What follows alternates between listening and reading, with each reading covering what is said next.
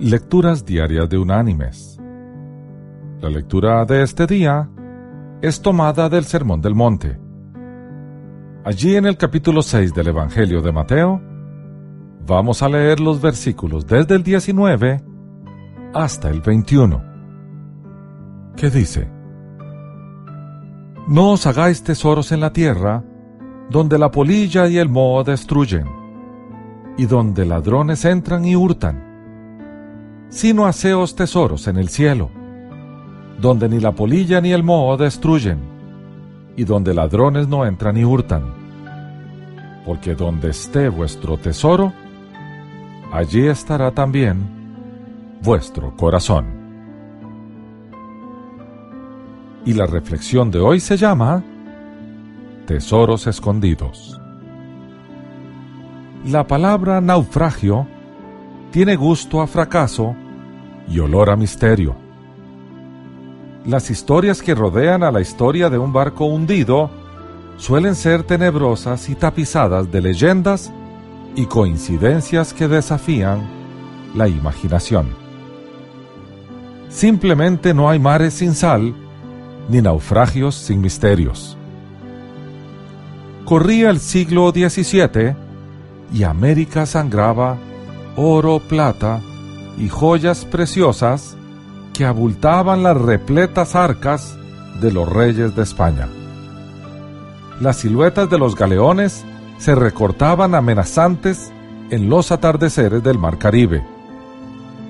Su misión era transportar el producto por aguas colmadas de peligrosos y desconocidos escollos. Los tripulantes se debatían entre la ambición y la carga máxima que un barco de la época podía transportar. La ambición solía ganar. El 4 de septiembre del año 1622, una flota de 28 embarcaciones partían desde La Habana hacia España. En sus bodegas rebosantes se apiñaba plata de Perú y México, oro y esmeraldas de Colombia, perlas de Venezuela, los tesoros de un imperio que se hundía con la conquista. Pero no todos los barcos llegarían a destino.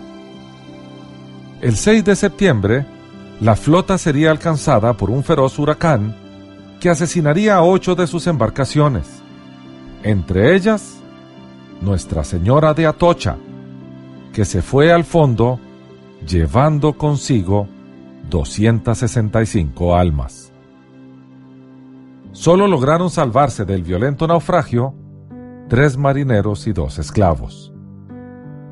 Un segundo huracán, ocurrido un mes después, esparciría aún más los restos de la nave y su preciosa carga. Pese a los esfuerzos españoles por recuperar el botín, parecía que la Atocha había sido definitivamente tragado por el mar y había desaparecido para siempre. Mel Fisher no era solo un buscador de tesoros, ni un buzo avesado. Era además un hombre obsesivo y persistente. Decidido a encontrar los restos de la tocha, empleó 16 años de su vida en los que formó un equipo de buzos para desanudar la historia. La férrea voluntad de Fisher finalmente dio sus frutos el 20 de julio del año 1985, el detector de metales del barco de Fisher enloqueció.